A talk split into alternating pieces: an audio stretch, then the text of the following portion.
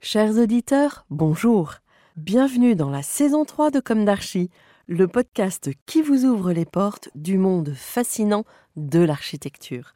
Pour les nouveaux venus, permettez-moi de me présenter. Je suis Anne-Charlotte de Ponte, docteur en histoire de l'architecture, auteur publié, dirigeante d'une agence de communication et de développement basée à Paris en France et dédiée à l'architecture. Retrouvons-nous chaque semaine pour découvrir la culture et l'actualité architecturale. Pour cela, nous interviewons des spécialistes, nous abordons des thèmes différents et nous apprenons à regarder les projets dans leur diversité et leur contexte. Pour vous offrir le meilleur, Julien Rebourg, ingénieur son, est aux commandes techniques du podcast. Merci d'être avec moi aujourd'hui et maintenant, place au talent. Bienvenue dans Comme d'Archie.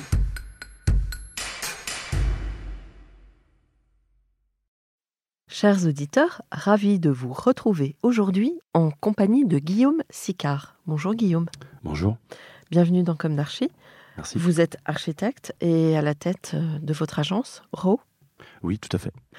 Alors je ne vais pas faire d'introduction parce qu'en fait, vous êtes podcasteur ou intervieweur. Euh, c'est un grand mot, podcasteur. Disons que euh, il m'arrive d'interviewer des gens et d'être de l'autre côté du micro, oui. Voilà.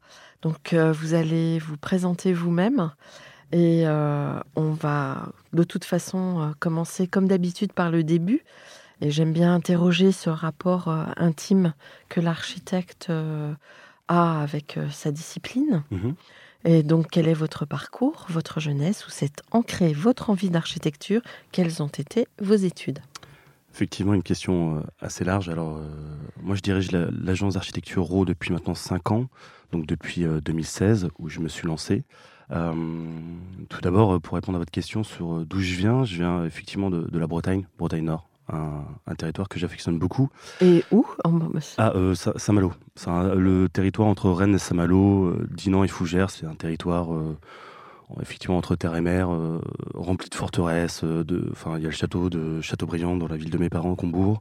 J'ai fait ma scolarité à Dinan, au lycée des Cordeliers, qui est juste euh, bon, qui a été rénové, mais qui est dans son jus, voilà, avec une petite chapelle, des remparts et du pavé. La ville de Saint-Malo, même si elle a été détruite pendant la guerre, c'est des murailles et des forteresses tout autour euh, qui la protègent. Donc effectivement, c'est un territoire qui est quand même euh, assez rempli de paysages et aussi euh, à la fois d'une dureté et de quelque chose d'a- d'assez protecteur et d'assez, enfin, voilà, noble, qui est la Bretagne et que j'adore. Donc, En fait, avec un paradoxe entre. c'est aussi les corsaires. Enfin, non? Non? Euh, oui, euh, il y a cette fierté à Saint-Malo de pouvoir Oui. monter le drapeau euh, malouin plus haut que le drapeau français. Oui. Effectivement, comme Monaco, c'est une ancienne cité corsaire. Moi, j'ai pas grandi à Saint-Malo, j'ai plutôt fait mes études à Dinan. Donc Dinan, c'est euh, c'est plutôt le côté médiéval. Effectivement, Euh, Saint-Malo, c'est plutôt effectivement une cité corsaire, un, port. Euh, Il y a Dinard qui est en face, qui est quand même une cité plutôt, on va dire bourgeoise, avec ses grandes demeures euh, euh, 1920 euh, liées aussi aux ternes qui sont juste là. Donc le côté bien-être. Mais effectivement, il y a beaucoup de dualité dans ce territoire. Il y a beaucoup de, enfin, de choses qui se répondent en fait en- entre villes. Et l'histoire en fait quelque chose qui. Et puis les traditions aussi. En Bretagne, euh, la fameuse galette de saucisse du, euh, du dimanche matin à 11h, je suis désolé, mais les Bretons qui nous écoutent euh, comprendront. Euh, effectivement, tout ça fait que euh, l'enfance fait que vous devenez. euh, J'aurais jamais introduit avec la galette euh, saucisse. la galette saucisse. Ah, la galette saucisse et, et pas les Bretons. Je suis désolé, c'est une tradition. euh, voilà, ça vient de chez nous. Euh, voilà, on parle souvent d'us et us- et d'usage dans l'architecture. Et ben euh, voilà, c'en est un euh, en Bretagne, sur le petit marché de, de Saint-Briac ou de Saint-Lunaire. Euh, 10h30 et voilà, c'est parti. donc j'ai grandi dans ce territoire et après euh, donc j'ai fait mes études à Rennes puisque c'était à proximité de, de chez mes parents. Voilà où j'ai eu comme enseignant effectivement des, des gens qui euh, sont euh, Jean-François Seigneur, je crois que c'est Jean-François, qui était le premier associé de Jean Nouvel Jacques Ferrier. Euh, J'y suis resté 2-3 ans, puis après je suis allé à, à l'étranger. Je suis allé faire un Erasmus un peu comme tout le monde à cette époque-là.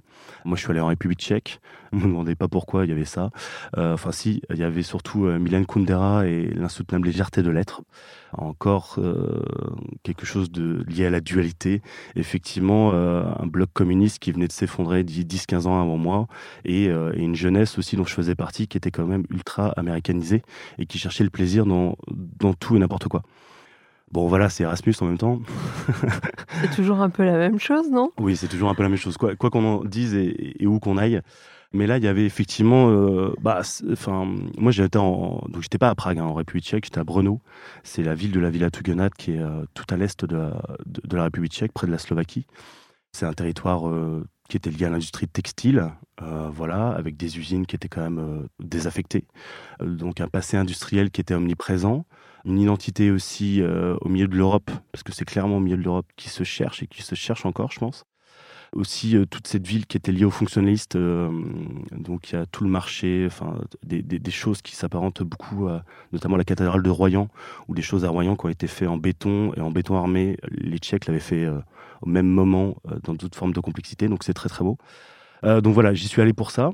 Je suis revenu, j'ai totalement changé de registre. Je suis allé à Versailles en master où j'ai fait une demande d'équivalent.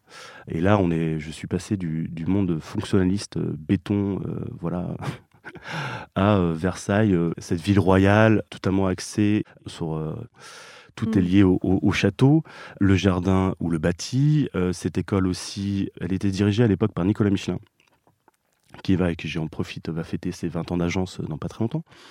Il y avait euh, des enseignants comme Jamel Clouche, qui est toujours, qui m'ont énormément impressionné parce que je suis arrivé, il faut savoir, j'arrivais de République tchèque, puis Jamel Clouche proposait un, un workshop avec Luc Besson. Bon, ok. Luc Besson, euh, pour des gens comme ma génération, j'ai 34 ans, euh, c'est quand même euh, le cinquième élément, euh, Nikita, euh, Léon, bon. Euh, vous le voyez arriver en amphi, vous faites OK, bon. et Jamel Clouche arrive avec Luc Besson, et Luc Besson veut faire un, cinéma en proche banlieue, justement pour retrouver de la mixité sociale euh, en banlieue. Euh, projet noble qui ne se, enfin, qui n'émergera jamais parce qu'il y a eu d'autres difficultés financières pour EuropaCorp.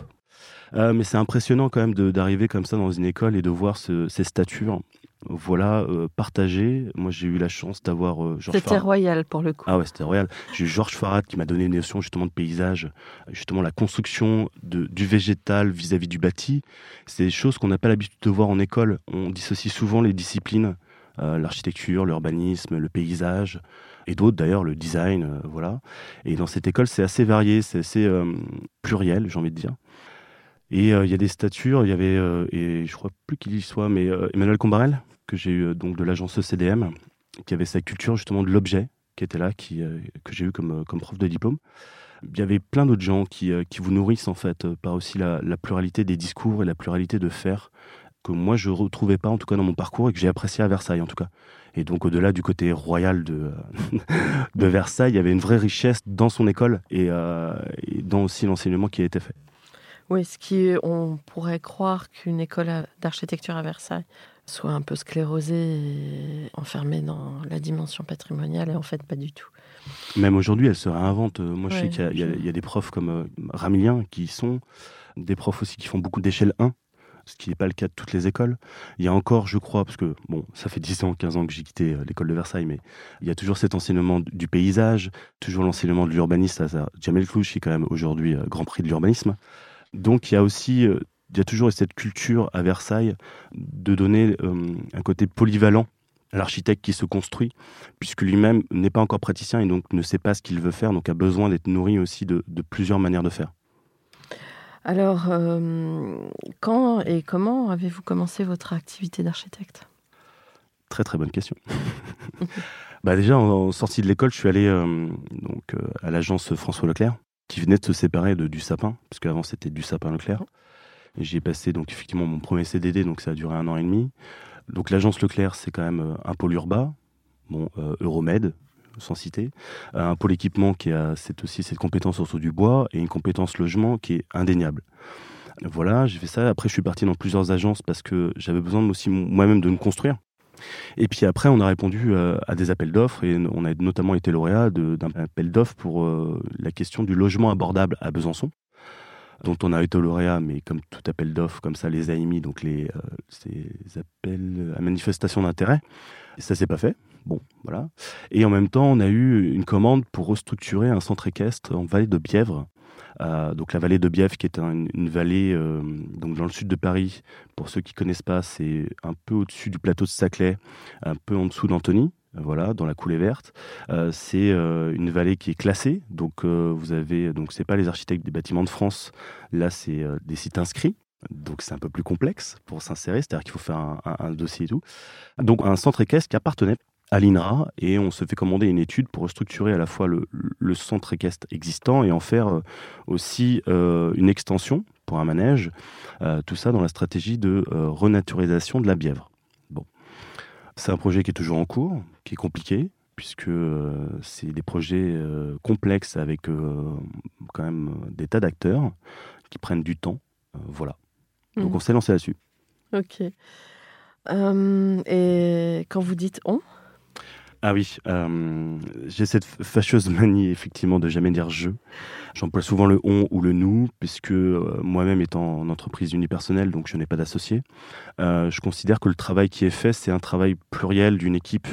Donc en fait, il engage effectivement ma responsabilité, mais il engage aussi les moyens et les personnes qui m'entourent. Et donc le on est collectif, le nous est collectif, le je, je l'emploie, mais plus rarement, effectivement. Alors, l'une de mes questions récurrentes dans Comme d'Archie est est-ce qu'aujourd'hui vous avez le sentiment d'avoir accompli ce que vous imaginiez à la sortie de l'école? C'est pas très loin pour vous. C'est pas très loin, mais euh, j'espère que je suis pas accompli aujourd'hui. Il manquerait plus que ça. Hein euh, je pense pas. Je pense qu'il y a encore plein de choses à faire. Je pense que. Euh, ah bah oui. C'est sûr, mais entre. Mais par rapport à votre imaginaire quand vous sortiez de l'école? Bah déjà, par rapport il y a donc il y a 10 ans, la société a vachement évolué. C'est-à-dire qu'il euh, il y a 10 ans, on n'avait pas les mêmes préoccupations sociétales. Euh, déjà, euh, bien sûr, la, question de l'écologie était présente, mais pas aussi prédominante, en tout cas pas, pas ces aspects-là. Il y a plein de choses qui changent, donc dire qu'on est accompli au bout de 10 ans, ça me, enfin, je peux pas prétendre ça. Et puis aussi, je pense qu'un architecte, il est, il est jamais accompli puisqu'en fait, il est censé correspondre ou répondre à la société dans laquelle il, s'inscrit. Et donc, bien sûr, la société évoluant plus vite que lui ou plus vite que les bâtiments, euh, il ne peut pas rattraper le temps. Donc, en fait, euh, il est accompli quand il est, il est mort, en fait, j'ai envie de dire. Oui, non, mais là, je ne dis pas être accompli. C'est aujourd'hui, est-ce que vous en êtes arrivé là ou à ce que vous imaginiez? Vous aviez un imaginaire à ce moment-là. Et. Euh, euh, est-ce que vous imaginiez euh, en train de gratter chez Leclerc, par exemple J'en doute. Euh, voilà, c'est un peu de la provocation de ma part. non, mais François est fabuleux comme, oui, patron. Et d'ailleurs, j'encourage nos auditeurs à redécouvrir le com d'archer que nous lui avons consacré. Vous est venu témoigner d'ailleurs il y a quelques mois. Mais François est un très très bon. Enfin, il transmet très très bien aussi sa passion et, et, et, pour des jeunes aussi moi, je, enfin, je recommande cette agence, en tout cas, euh, pour aller se former, euh, parce qu'elle est très, très euh, douée pour ça, pour transmettre. Je te salue, François. alors, je pense que la, commande transforme l'architecte. C'est-à-dire qu'entre le moment où vous êtes étudiant, vous, imaginez ce que vous allez faire, vous imaginez plein de trucs. Hein. voilà, vous êtes 10, 15, 20, 30, waouh. Et la commande ou les premières commandes, il y a cette dureté, en tout cas de la réalité. Alors, les clients privés euh, qui sont jamais contents, ça se saurait. enfin, les clients privés, les particuliers privés, puisque on travaille aussi pour des privés, c'est encore autre chose. Les commandes publiques où il vous faut des références constamment pour pouvoir aller sur des projets sur lesquels, qui vous feraient plaisir, mais vous ne pouvez pas y accéder pour différentes raisons sur lequel on peut, on peut discuter. Oui, en général, il faut avoir déjà construit. Il faut déjà avoir construit, il faut avoir le chiffre d'affaires pour. Euh, c'est compliqué. Il y a plutôt la question de la, de la, cooptation qui se fait euh, justement par des agences plus installées qui mm. cooptent des plus jeunes, ce mm. qui est très bien d'ailleurs. Euh, et les commandes privées qui vous considèrent souvent comme un numéro, c'est-à-dire effectivement comme quelque chose de, lié à un effet de mode, et l'effet de mode peut aussi passer. Et donc il faut être un architecte à la fois intemporel, c'est-à-dire ne pas correspondre à une époque. Et pourtant, il faut pouvoir y répondre à cette époque, à cette société. Il faut pouvoir. Euh, Est-ce que c'est pas plutôt d'aller chercher dans, au fond de vous-même euh, vos convictions? Oui, mais euh, les convictions, ça demande de la patience. C'est-à-dire qu'en fait, euh, je pense que je suis moins vindicatif aujourd'hui que je ne le fus à une époque. Et forcément, la sagesse arrivant avec l'âge, je pense que je le serai moins enfin, vindicatif demain que je ne le suis aujourd'hui. C'est-à-dire qu'en fait, les difficultés que vous rencontrez au fur et à mesure sont plus faciles par la suite à, à, intégrer. En fait, les premières fois sont toujours très compliquées, quel que soit le projet. Et en même temps, vous avez tout le temps envie de faire des premières fois parce qu'elles sont stimulantes et que je pense que quand on est étudiant et qu'on fait des projets, c'est ça en fait qui, qui, nous donne envie de faire de l'archi, c'est que tout projet, enfin d'ailleurs tout projet est, euh, est unique, mais le faire une première fois, la première fois une école, la première fois un, EHPAD, la première fois des logements, c'est euh, y arriver, c'est hyper euh, ouais jouissif. Et en fait, vous avez envie de faire des premières fois, que le prochain projet soit nouveau. Et pourtant, ça implique une certaine forme de difficulté euh, quand vous le faites tout seul et, et quand vous le faites pas en maillage. C'est-à-dire que ce métier nécessite de le faire avec les autres et de pouvoir bien s'entourer. Et donc, quand je dis qu'on que je ne pense pas être accompli aujourd'hui, c'est que effectivement, après dix ans, oui. je, je, me permets de, de savoir aujourd'hui à qui j'ai envie de travailler. Donc, le choix se fait. Sur quelle commande je n'irai pas, sur quelle commande j'ai envie effectivement de challenger, et sur quelle commande j'ai envie de réinventer. Puisqu'aujourd'hui, on, on se rend compte aussi que les cahiers des charges sont relativement toujours les mêmes. Et ça pose la question du rôle de l'architecte pour questionner ces cahiers des charges, euh, pour pouvoir faire des projets aussi euh, qu'on a envie de faire en fait. En fait, quand on a envie d'un projet inventif, il faut venir vous chercher alors. Oui, alors oui, nous et, euh, et aussi j'espère beaucoup d'autres archis. Il n'y a pas que oui. nous. Enfin, faut quand même, euh, voilà, nous on est, non, mais... on, nous notre spécialité c'est le logement. Mm. Voilà, on en fait beaucoup et euh, on estime que notre notre expertise, elle est sur le logement, sur la qualité du logement. Alors justement, depuis euh, ce centre équestre, donc vous vous êtes rentré euh, dans une euh, logique de commande relative au logement, mais c'est du logement individuel, du logement collectif. Alors, vous passez par quel type de maîtrise d'ouvrage?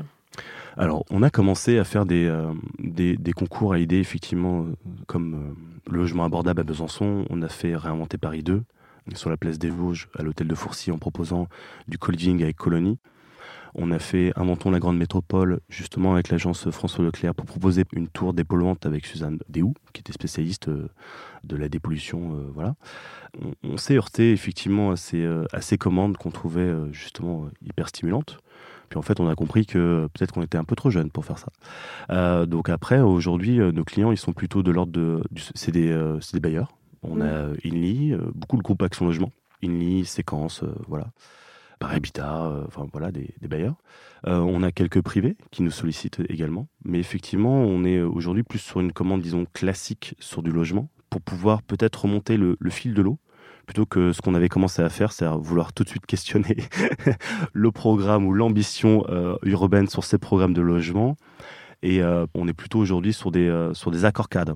Voilà, sur des choses qui, qui, nous ramènent aussi une certaine quantité de travail, qui nous sécurisent, pour pouvoir après challenger des, des, des programmes et des projets qui, euh, effectivement, nous tiennent à cœur.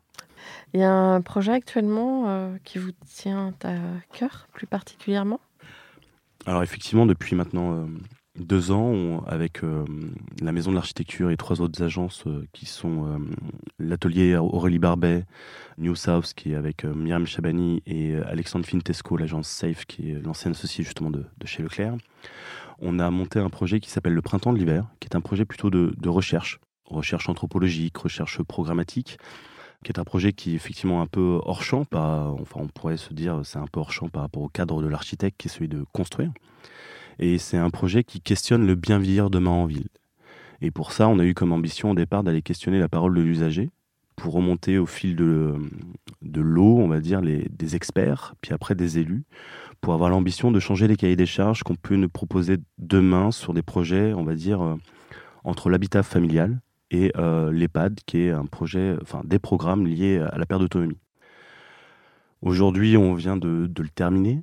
On, on, va le livrer donc euh, dans une quinzaine de jours. On va débattre dessus euh, pour voir aussi comment les gens le perçoivent et le reçoivent. Oui, d'où euh, sous forme de podcast. Vous ah allez oui, le diffuser. Hein voilà, effectivement, on a interviewé les gens euh, sous forme de podcast parce qu'il nous paraissait important effectivement de recueillir euh, leurs paroles. Mm. On est euh, allé chez eux pour photographier leur environnement parce que aussi ça nous paraissait important, au-delà de la voix, de pouvoir s'imaginer aussi avec quelques clichés dans quel, qui on allait interviewer. On a retranscrit ça de manière cartographique avec des plans. Mm. On a essayé de faire ce qu'on appelle des personas, qui vient plutôt du design thinking, c'est-à-dire essayer de déterminer euh, aussi euh, qui sont ces gens par rapport à différents critères, pour euh, identifier leurs besoins. Effectivement, on les a enregistrés, c'était un vrai plaisir, parce qu'en fait, au fur et à mesure, on a découvert plein de choses. Bah, moi, j'ai 34 ans, ces personnes, effectivement, ce qu'on appelle les no-workers, enfin, cette génération qui est grandissante, pré-retraitée, et avant la perte d'autonomie, c'est des personnes qui ont entre 55 ans et 80 ans, donc ont des parcours de vie qui sont quand même assez fabuleux. Vous découvrirez, j'espère. On est allé interviewer des experts, des sociologues, des anthropologues, des, euh, économistes sur la question effectivement de, ces seniors, leurs besoins, des élus qui ont euh, effectivement différents euh, questionnements sur leur territoire, sur ces populations qui sont vieillissantes, qui ont accédé à la propriété dans les années 80 avec un pavillon et qui aujourd'hui sont propriétaires. Mais il n'y a pas forcément de valeur à leur pavillon et ils ont besoin de le transformer parce que leur histoire de vie aussi, elle s'est transformée. Donc tout ça, c'est des questionnements qui nous intéressent, c'est des, signaux faibles qui émergent et on sent bien que demain, euh, ça va être des nouveaux besoins. Puisqu'en fait, la longévité, et c'est, enfin, s'étend, c'est-à-dire qu'on est de plus en plus... euh, Vieux. en- non, en forme, en restant... euh, Ah zut non, Je non, veux pas vivre jusqu'à 110 ans. ah, euh, non, non, on reste en forme jusqu'à effectivement 80, 85 ans. Ouais. Alors que la retraite a été pensée jusqu'à 60 ans. Donc en fait, ça fait une nouvelle période de vie Mm. avec des territoires qui n'ont pas été pensés pour, avec des logements qui n'ont pas été pensés pour. Et moi qui effectivement dessine beaucoup de, enfin dire, de cahiers des charges liés à l'habitat familial, donc classique T1, T2, T3, T4, euh, eux, ils ont besoin d'autre chose. La législation, il y a peut-être besoin de la faire évoluer, il y a peut-être besoin de réinventer les programmes, il y a peut-être besoin que la ville aussi propose d'autres choses pour ces personnes. Donc euh, la question de la marchabilité, euh, comment on, on lit tout ça. Est-ce qu'ils ont envie de- juste d'espace? Alors- Parce qu'il y a la question du souvenir. Il y a la question du sou- il y a, il y a- il y a beaucoup Ouais. de questions qui émergent. En tout cas, on se rend compte qu'ils sont capables de, de compresser euh, leurs espaces. Ouais. Euh, ils sont capables de, euh, de le partager différemment de nous. Mais euh, c'est-à-dire que des T1, grosso modo, aujourd'hui, ils pourraient vivre dans un T1 de 30-35 mètres carrés avec un grand salon et une petite chambre de 10 mètres carrés, ça les gênerait pas. Mais pour quel service à côté? Mm. C'est toujours la question du service et aussi c'est la question de leurs moyens. Aujourd'hui, si les bâtiments ne peuvent pas le proposer, peut-être que c'est la ville qui le doit. Aujourd'hui, on voit bien avec la Covid euh, que les terrasses se sont déployées dans, dans l'espace public, donc on partage aussi différemment. Voilà, il y a plein d'usages qui viennent aujourd'hui justement euh, liés à la Covid qui nous a fait quand même gagner 5 ans, enfin on va dire sur ces questionnements, euh, liés à la santé, liés au télétravail, liés au numérique. Alors c'était des choses qu'on voyait arriver, mais quand même euh, la Covid, euh, elle nous a chamboulés et elle nous a aussi euh, fait prendre conscience notamment nous, euh, personnes, on va dire, autonomes, lambda, qu'un jour aussi, on serait dans ce cas-là, en perte d'autonomie, cloîtré chez nous, pas pouvoir aller à plus de 15 minutes de chez nous. Et qu'est-ce que ça sous-entend pour nos territoires Est-ce que j'ai envie de vivre comme ça? Alors, il y a plein de gens qui repartent dans les villes moyennes, on voit aussi cette tendance. Et je ne crois pas que la question de la qualité du logement soit liée à la superficie. Mhm. Elle est liée euh, à ce qu'on pourrait déterminer comme des mètres carrés heureux. C'est-à-dire comment on détermine ces mètres carrés. Euh, euh, Est-ce qu'ils sont liés justement au logement? Est-ce qu'ils sont liés aux services qui sont annexes? Aux vues, au paysage? aux vues, au paysage, voilà. Comment on détermine ça? Et, euh, Parce que le, effectivement, les critères des promoteurs, euh, c'est effectivement bon, bah, la grille. hein. Euh, un T1, c'est entre 28 et 32. euh, voilà, il faut en faire tant. Donc, c'est étude de marché. Ouais, et puis on, très bien, on hein. nous fait, enfin, on fait rentrer l'humain dans des cases, et puis on sait très bien qu'au passage, ils ont des ratios. Oui, mais aujourd'hui, je pense qu'aussi la, commande privée au public se rend bien compte qu'elle ne peut pas juste employer euh, justement cette grille. Elle a besoin de proposer justement à des acheteurs ou à des, euh, à des gestionnaires, puisque c'est quand même les gestionnaires, enfin les bailleurs sociaux vont devoir gérer pendant 10 ou 15 ans, même plus, ces bâtiments. Il faut qu'ils offrent plus. Donc euh, la RSE, le, fait de, développer de la qualité de vie aussi apporte un discours que les maires aujourd'hui, notamment franciliens, obligent à avoir. Euh, on voit bien euh, sur des grands aménageurs, enfin des grands aménageurs, les PAMARN avec qui on travaille, qui a un plan stratégique opérationnel, euh, Paris-Est, là il y a aussi Pleine Commune qui va se doter de, tout ça, qui sont des chartes de promotion pour développer la qualité, puisque aussi le logement est un enjeu politique pour ces territoires. Mmh. C'est-à-dire qu'on voit bien qu'en fait il faut aussi s'adresser aux citoyens. Et donc, le citoyen, et on voit bien qu'être citoyen, c'est compliqué en ce moment, vu les taux d'abstention. Donc le politique est obligé de s'engager en fait sur la question de la qualité du logement et pour ces villes. Et donc euh, oblige la commande ou les commandes à, être de plus en plus qualitatives et s'appuie, je l'espère bien, sur des urbanistes et sur des architectes comme nous pour pouvoir la mettre en œuvre. Euh, et ça, c'est un vrai plaisir de voir aussi euh, ça arriver, que les, maires et les aménageurs euh, prennent à bras le corps cette question de la qualité. Mais cette, cette enquête, vous auriez pu avoir envie de la garder pour vous? Qu'est-ce qui vous a amené à la partager? Alors c'est bien sûr générationnel, mais...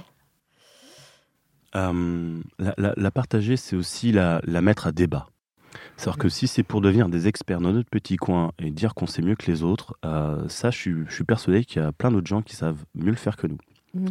Euh, il faut euh, débattre, il faut le donner au débat, il faut que les gens ne soient pas d'accord et à la fois ça les questionne. il faut aussi qu'on ait des retours sur ce qu'on pense être des convictions pour pouvoir dialoguer. Et je crois beaucoup dans le dialogue en fait. C'est-à-dire que l'architecte, il a un rôle sociétal, mais il le fait pas tout seul. Il le fait avec des élus, il le fait effectivement avec des clients, euh, privé, public, particulier. Il le fait avec euh, euh, des techniciens, enfin des bureaux d'études. il le fait de plus en plus avec les sciences sociales, anthropologues, sociologues. Et la manière de le faire au podcast, alors effectivement, il y a 2-3 ans, c'était pas forcément la mode de faire du podcast comme ça. On, préférait capter par la vidéo mmh. parce que les gens aimaient bien voir, voilà, mmh. comme ça, un côté un peu intrusif. Et je pense que l'audio permet d'apporter euh, quelque chose de différent aussi, qui est moins intrusif et qui est plus euh, doux aussi dans cette. Euh, et puis les voix, on a, ça fait un peu appel à l'âme. Voilà. Et puis on peut, ça suscite l'imaginaire. tout à fait, exactement. Et comme ça suscite l'imaginaire, en ça fait, repose. ça repose. Et puis ça permet aussi de, enfin, sur le sujet du printemps de l'hiver, ça permet aussi d'enregistrer une partie, de lire d'autres choses, de peut-être vouloir se re-questionner à un moment. Et ça fait pas euh, ce côté effectivement reportage voyeuriste. Hmm. D'arriver chez les gens avec, euh, vous imaginez, euh, trois architectes qui viennent chez, les gens avec trois grosses caméras. Bon, ils nous ont acceptés chez eux hein, quand même. Hein. Hmm. Mais ils devaient être aussi très heureux. Mais je crois qu'au début, ils se sont pas rendus compte vraiment de, où on allait. Parce qu'en fait, ils nous ont invités comme un vrai plaisir. Hein. C'est en plus, alors on a sept usagers, on a six femmes, un homme, six femmes euh, qui ont, et on ne, le, on ne, le, dit pas, mais je le dis ici, qui ont milité pour le droit à l'avortement dans les années 80. Donc c'est des femmes qui sont militantes. Un homme qui a aussi une histoire euh, particulière. Voilà, euh, vous, verrez. Donc c'est pareil, c'est des, des, gens qui ont une histoire et quand vous vous retrouvez en face d'eux, vous les écoutez, vous avez une forme d'humilité aussi par rapport à, à, ces personnes qui ont deux fois votre âge et qui en ont vu qui ont vu des choses euh, évoluer, euh, enfin encore plus ces dix dernières années que vous. Il faut pas oublier que euh, nous, Internet, le téléphone, c'est acté. Mais eux, bon, ils sont pris un, un G puissance 10 il y a 10 ans et ils ont l'impression d'être ringards en fait, que la société n'est pas faite pour eux. Mm. Alors qu'en fait, c'est eux qui font tourner les associations, c'est eux qui font tourner toutes les mairies, c'est eux qui font tourner aussi tout le milieu des aidants on le sait peu, mais euh, le milieu des aidants, c'est souvent les frères, euh, les parents qui viennent aider. Mmh. Donc en fait, euh, nos aînés sont une valeur qui est inquantifiable, mais qui est nécessaire dans la société. Mmh. Donc, dans le sujet du printemps-l'hiver, effectivement, c'est la question plutôt, j'ai envie de dire au sens large, du pacte social, en fait. De... C'est pas une ville pour les seniors, c'est une ville pour tous. Et la ville pour tous, elle est faite aussi pour euh, des, enfants de 3 à 4 ans, elle est faite pour des personnes en perte de mobilité, euh, elle est faite pour tout le monde. Et elle est souvent pensée pour les actifs. Donc euh, je parle du, effectivement de, l'habitat familial, mais c'est souvent lié à l'actif, à la productivité. voilà. Et puis dès qu'on l'est plus, enfin dès ou quand on l'est pas, donc quand on est jeune ou quand on est trop vieux, la ville est moins pensée pour nous finalement. Elle a été mmh. pensée, en tout cas dans les années 80, pour la productivité, euh, pour la voiture, Alors, des choses qui sont tendance à s'estomper aujourd'hui. On voit bien que, d'ailleurs, depuis hier, euh, la ville de Paris est à 30 km/h. Oui, mais justement, enfin, la voiture, elle peut accompagner aussi. euh, Elle accompagne. le, quand on est en mobilité réduite, euh, ça peut être pratique de- d'en profiter de la voiture. Oui, mais les- euh, ce que je veux dire, c'est qu'aujourd'hui, avant, il y avait TGV, Mm. il y avait voiture et il y avait marchabilité. Mm. Aujourd'hui, entre marchabilité et voiture, il y a plein de systèmes ou de, de moyens de se déplacer. Il y a les vélos, il y a le vélo électrique, euh, il y a les trottinettes électriques, il y a les skateboards électriques, il y a plein de choses. Donc en fait, on a multiplié aussi les moyens de déplacement. Et, et donc ça, ça permet aussi de, de- de mailler la ville différemment. Ouais, mais alors justement, quand on est moins à l'aise sur ses jambes, euh, Alors, la question effectivement de l'accès à la voiture ou l'accès au transport est Mm. quelque chose de compliqué. En fait, la, la question c'est qu'est-ce qu'on retrouve plutôt euh, pour euh, ces personnes-là dans un périmètre. Effectivement, on parle souvent de la ville des 15 minutes. Moi, je pense que la ville des 15 minutes, elle exclut les gens. ouais. Parce que finalement, aujourd'hui, euh, qui peut être dans un centre urbain euh, où il y a tout, un cinéma, un commerce, une boulangerie, euh, tout, tout, tout. Donc c'est excluant, il faut avoir les moyens pour ça. Donc il faut créer des maillages, il faut créer des points chauds, des hubs euh, qui envoient vers d'autres modes de déplacement. Euh, et on peut créer aussi des villes, euh, on va dire, multitemporalité. Mm. Plutôt que de penser que la ville du quart d'heure est une solution, peut-être qu'on peut avoir plusieurs temporalités en fonction aussi des gens qui y habitent avec une forme de mixité. Et donc sur les, sur, sur les seniors, il faut euh, que les seniors, un peu comme les logements étudiants il y a 10 ou 15 ans, on les mettait plutôt en périphérie. Puis on a compris aussi euh, que les étudiants, ils avaient un pouvoir d'achat, ils avaient aussi une valeur pour re- revitaliser les centres-bourgs. Donc on les a remis au centre. Bon, voilà. Euh, les seniors aujourd'hui, euh, en tout cas tout ce qui est EHPAD, béguinage, résidence-service senior, sont plutôt en périphérie, puisque la question aussi, c'est la question financière, donc la question du foncier. Donc il n'y a que des villes avec euh, appuyées notamment en Ile-de-France par le PF, donc l'établissement public foncier, qui peut bloquer le foncier pour mettre en œuvre ce type d'opération, qui peut remettre en fait ces programmes dans les centres-bourgs pour des questions, euh, comme je le dis, euh, de politique sociale. Euh, voilà, quand elle, a, quand elle aura compris, elle le comprend très bien déjà aujourd'hui, euh, que les seniors ont une valeur. Une valeur euh, et qu'il faut les, tout mettre en œuvre pour les remettre au centre des choses Mm. Mettre un EHPAD sur l'île de la Cité, c'est peut-être pas euh, le sujet. Euh, mais en tout cas, dans des, dans des franges de zones tendues où, euh, où il y a des services, où il y a des choses, et arrêter de les repousser. Justement, vous parlez de village, c'est ça? Ouais, je, je pense Ouais. beaucoup que l'avenir, c'est dans le périurbain. Mm. On a beaucoup à travailler là-dessus. Alors, je vais citer Benjamin Aubry d'Iodo, euh, qui est sur la densification pavillonnaire. Notamment, moi, je pense que le périurbain, c'est un peu là où se passent les choses aujourd'hui. Euh, vivre dans euh, les villes denses. Alors, aujourd'hui, je vis en banlieue, par exemple. J'habite Saint-Ouen. Bon, bah, Saint-Ouen, j'ai une qualité euh, d'habitant euh, associatif que je ne retrouverai jamais à Paris. On se connaît tous, c'est un petit village. Bon, c'est aux portes de Paris, mais c'est un village. Je pense que le périurbain, notamment sur le territoire des Pamarnes avec qui on travaille, les gens se connaissent. À Mm. Paris, on ne connaît pas ses voisins. Demain, vous aurez quelque chose dans un immeuble. Il y a très peu d'immeubles, vous connaissez les gens. Sauf si c'est un immeuble propriétaire et, et c'est bienveillant. Donc, je crois beaucoup au périurbain, en fait. Euh, je crois encore à l'urbain, mais différemment. C'est-à-dire qu'aujourd'hui, il y, a, euh, il y a une crise euh, du foncier, Mm. notamment à Paris. Et donc, pour demain, créer des programmes différemment, il faut les faire plus compacts. Et euh, la prochaine réserve foncière de la ville de Paris, notamment, ou de d'autres villes, je pense, c'est le réseau Vière. Donc, c'est euh, comment on partage aussi euh, ce réseau. Donc, le fait de le baisser aujourd'hui à 30 km/h sous-entend que dans différentes poches de Paris, il y aura plus de voitures. Et donc, euh, dont on partagera l'espace public entre piétons. On le partagera différemment pour retrouver dans nos immeubles, des, enfin, pour faire descendre de nos immeubles les espaces partagés et on les mettra en ville. Et ça sera euh, autre chose. Et c'est ça, cette tendance qui, est, qui, a plutôt, euh, qui a lieu d'être en tout cas. Donc ça veut dire qu'on va vivre plus en proximité. Bah, on va moins se déplacer. J'espère. Enfin, en tout cas, on va pas moins se déplacer, mais on va se déplacer euh, plus loin, mais différemment. Ou plus Mhm. près, euh, encore différemment. Mais on utilisera moins ce, la voiture, qui est plutôt un moyen de dé- déplacement pardon, intermédiaire, qu'on doit stocker, qu'on doit entretenir. Voilà, on se déplacera entre 0 et 30 km/h euh, différemment. Et quand il faudra aller plus vite que euh, les 70-90 km/h, on utilisera, euh, j'espère, le TGV, le TER. J'espère qu'on louera des voitures plutôt que de les acheter. Il y a des choses qui se font en leasing. euh, il, y a, bon, il y a plein de systèmes. Mais je crois plus que la ville va multiplier ses moyens de, de locomotion. Hmm. Ok. Je pense que l'avenir se fait plutôt dans le Mm. périurbain, parce que dans le périurbain, euh, il y a encore la richesse de pouvoir transformer les choses. Hmm. Aujourd'hui, effectivement, dans les zones très tendues comme Paris, euh, c'est de l'ordre de l'acte politique. Quand on interdit la voiture, euh, là, ça dépasse le cadre effectivement de l'architecte, puisque là, on arrive sur des, oui, sur des dogmes, je pense. Ouais, voilà, ouais, et puis ça. redéfinit en plus une ville.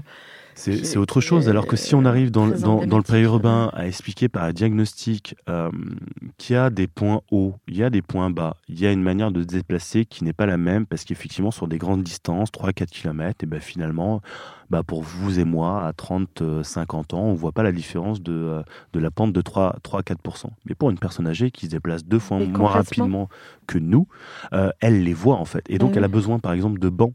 Elle a besoin euh, de systèmes qui l'incitent à se rafraîchir sur ce parcours. Elle a besoin de ne pas avoir au même endroit tous les services. Euh, on parle souvent aujourd'hui de nudge. Le nudge, c'est inciter les gens sans les contraindre. Et donc, en fait, euh, moi, j'imagine, par exemple, une- un programme qui se trouve pas au enfin, où justement le rez-de-chaussée animé n'existe pas vraiment ici. Il offre peut-être quelque chose qui incite une autre forme de population à venir dans ce bâtiment-là. Je sais pas, euh, justement un cinéma. Voilà. Donc ça veut dire que les jeunes du centre-bourg viennent au cinéma et au-dessus j'ai des personnes âgées. Et la personne âgée qui elle peut-être peut, bah, peut-être d'aller chercher son journal. Et ben euh, son kiosque il n'est pas en bas de chez elle. Il se trouve à 300-400 mètres. Ça l'incite, n'empêche, à aller et se déplacer tous les jours pour ce rituel. Mm. Et donc, inciter à la marchabilité par le nudge, c'est. Alors, je dis pas l'avenir, je dis juste qu'il sur différents territoires, il faut faire des diagnostics comme ça pour savoir où situer Non, euh, les sûr. projets, en fait. Mm. Et donc, la question de la voiture, si c'est de dire la voiture est un ennemi, je ne crois pas. Par contre, elle doit être un complément, comme d'autres formes de déplacement doivent être un complément. Et la marchabilité doit être repensée pour créer aussi des zones qui sont propres à ce mode de déplacement. Mm. Et notamment pour les seniors qui se déplacent essentiellement à Mm. pied. Non, mais voilà, c'est pour ça que je pense qu'il faut ordonner tout ça. Mettre un peu d'ordre. Oui. Voilà. Mais après, il ne faudrait pas faire la ville du, de Chandigarh avec le Corbusier, avec V1, V2, V3, V4, V5. Et, Ah bah euh, non, voilà. bah, vous êtes là pour ça. Oui, mais ça, ça nécessite des diagnostics territoriaux, et des diagnostics spécifiques au territoire, parce qu'effectivement, chaque territoire est assez particulier. Et nous, d'ailleurs, on on l'a pas abordé au début, mais on, ne se définit pas comme des architectes de, euh, liés, euh, plutôt des architectes de territoire, effectivement. On estime ne pas avoir d'écriture, en tout cas, on ne cherche pas à avoir euh, d'écriture propre. On cherche plutôt à s'inscrire en fonction des contextes, et on est très attaché à la question du territoire et du territoire dans lequel on s'inscrit. Euh, effectivement, la question de la topographie, la question du paysage, la question de l'ensoleillement, euh, la question du cœur d'îlot, euh, bon, plein de sujets qui font qu'à un moment, ça fait projet. Alors, RAW, ça veut dire quoi? RAW, bah, c'est brut en, en- en anglais. Euh, ça veut dire aussi, c'est euh, également l'acronyme de Right and Wrong, donc le bien et le mal, qui est un espèce de, de clin d'œil à la nuit du chasseur, voilà, d'un film de 67 où c'était tatoué euh, sur, ses, sur ses phalanges Love and Hate. Et effectivement, euh, il y a un côté euh, dualité, il y a un côté euh, toujours euh, dialogue. Donc ça, c'est paradoxal, mais le projet, il faut le concevoir comme ça. À la fois, faut être, euh, c'est combatif, comme dirait aussi. Euh, puis à la fois, euh, si vous êtes que dans le combat, bah, vos interlocuteurs, ils vous écoutent pas. Euh, donc à la fois, faut être dans le dialogue, et à la fois, faut être aussi, euh, faut faire preuve de conviction pour rester euh, ancré euh, dans le projet et pas, euh, pas tout accepter, quoi. Après, on met des notions liées au plaisir d'habiter, liées, puisqu'on croit beaucoup à l'usage, voilà, et beaucoup à la question du territoire dans lequel on s'inscrit, c'est ce que je disais juste avant, et parce que la réponse doit être spécifique. On, évite de, de faire, je sais pas, un projet en région parisienne, à Bagnolet, le même qu'à Montreuil. Ils ont beau se toucher, c'est pas du tout la- la- les mêmes banlieues, euh, c'est pas du tout les mêmes municipalités, les mêmes territoires, les mêmes histoires Mêmes échelles. les mêmes échelles, euh, voilà. Et donc, euh, on ne peut pas dupliquer euh, les écritures. Les principes, oui. C'est-à-dire euh, des habitations euh, enfin, traversantes, euh, euh, des rez-de-chaussée animés, oui, ça c'est des principes, c'est des notions. Mais l'écriture, non, je pense Mhm. pas.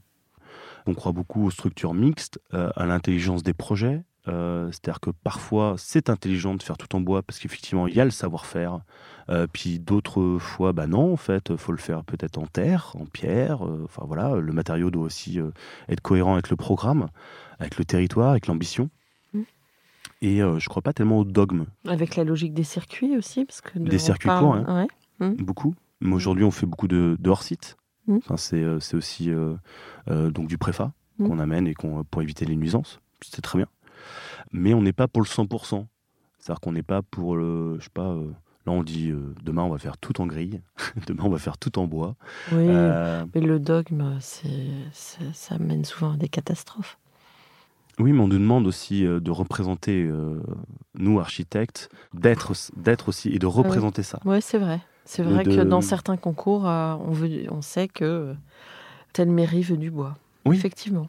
Et on doit, même nous, jeunes agences, moi, quand j'ai commencé, on me demandait souvent, alors déjà, première question, est-ce que vous construisez en bois? Comme si le métal était interdit, en fait, pour nous, jeunes architectes. Ouais, alors que bah, c'est parce que c'est pas une culture française. C'est dommage. Alors, Qu'est-ce que, qu'est-ce que vous avez comme... Euh, ah, comme projet. Ouais, vous voulez répondre à des appels d'offres? Vous êtes en euh, train? Non, comme je vous le disais tout à l'heure, on, a des, euh, on a suffisamment de projets en accord cadre pour pouvoir faire les choses. On a aussi de la commande privée, hmm. enfin un particulier, pardon, hmm. qu'on fait encore au coup de cœur. On le fait en fonction aussi des, personnes qui nous sollicitent.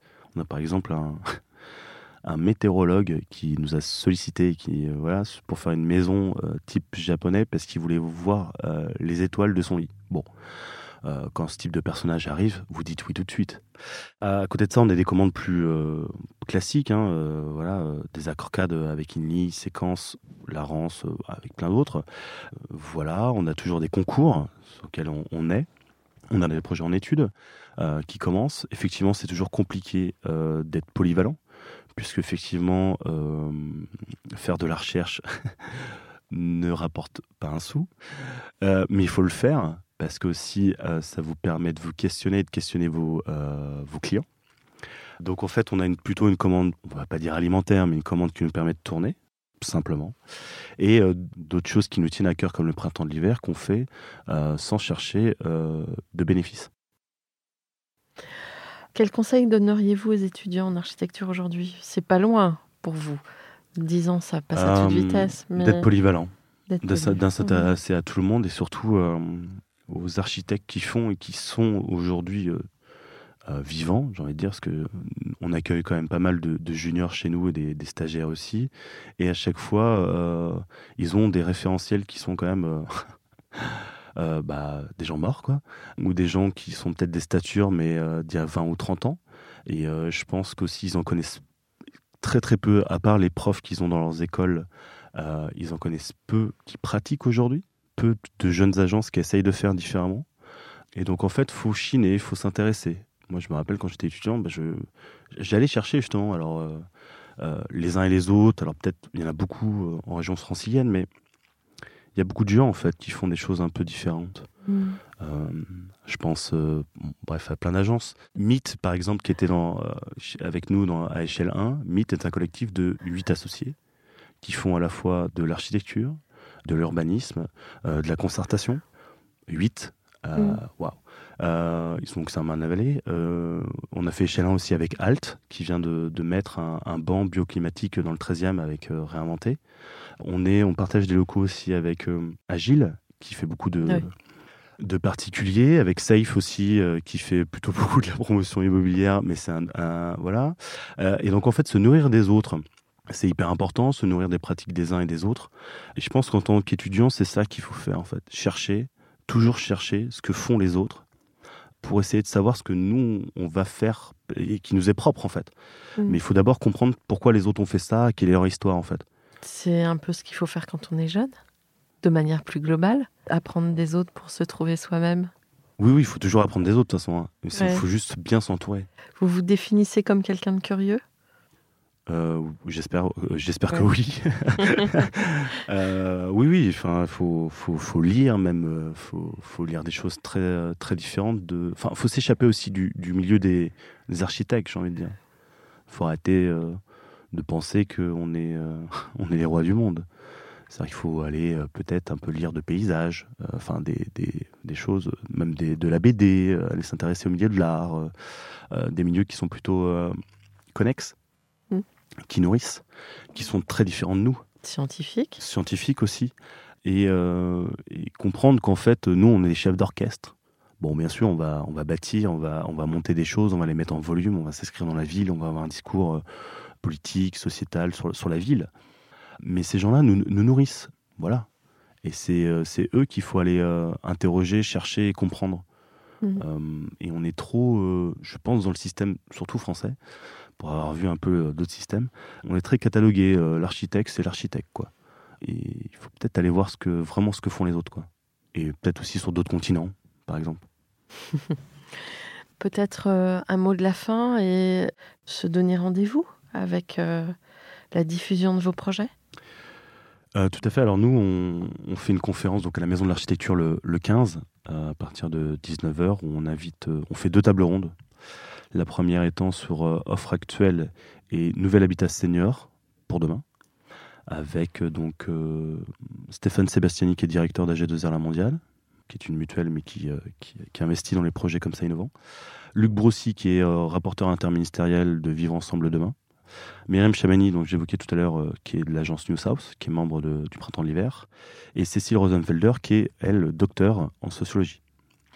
La deuxième table ronde est sur euh, quelle ville souhaitons-nous demain? Donc euh, la question, effectivement, comme on l'évoquait, la, marchabilité, euh, la question des aménités, la question de la densification, voilà. Donc nous avons Laurent Girometti, qui est directeur général des, établissements publics EPAMAR NEPA France, Olivier Colesso, qui est un maire d'une commune de 5000 habitants en région francilienne, voilà, le périurbain. Euh, Moi-même en tant que pilote et coordinateur de l'étude. Et euh, Marion Waller, qui est conseillère à la mairie de Paris sur les questions d'aménagement. Pour Ouais. l'interroger justement sur, sur le réseau Vière, en tout cas le partage du réseau Vière. Et sur Ouais. ces 30 km. Euh, donc ça, c'est le 15. euh, et on fait une expo effectivement à la Maison de l'Architecture qui aura lieu du, du 15 au 18, puisqu'on s'inscrit euh, aussi dans les Journées nationales de l'architecture, Mhm. puisqu'on considère que ce, ce discours doit être porté au grand public. Et il y a d'autres événements aussi qu'on va essayer de, faire euh, en cette rentrée, notamment euh, à Reims, où il y a les, assises du territoire et du vieillissement.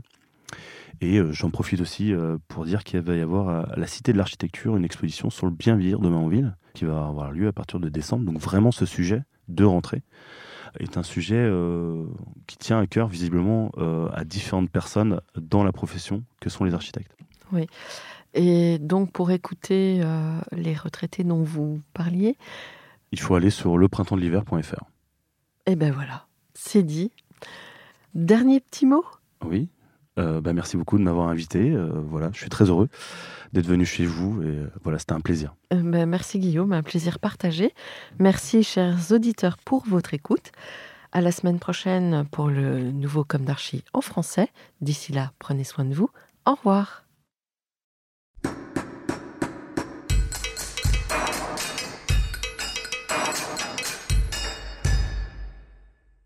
Chers auditeurs, merci pour votre écoute.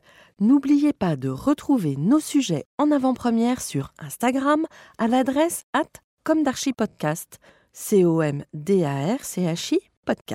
Si vous aimez ce podcast, favorisez sa diffusion en lui donnant 5 étoiles sur Apple Podcast ou sur votre plateforme de podcast favorite, plus un petit commentaire. Et surtout, abonnez-vous pour écouter tous nos épisodes gratuitement. À bientôt et d'ici là, prenez soin de vous.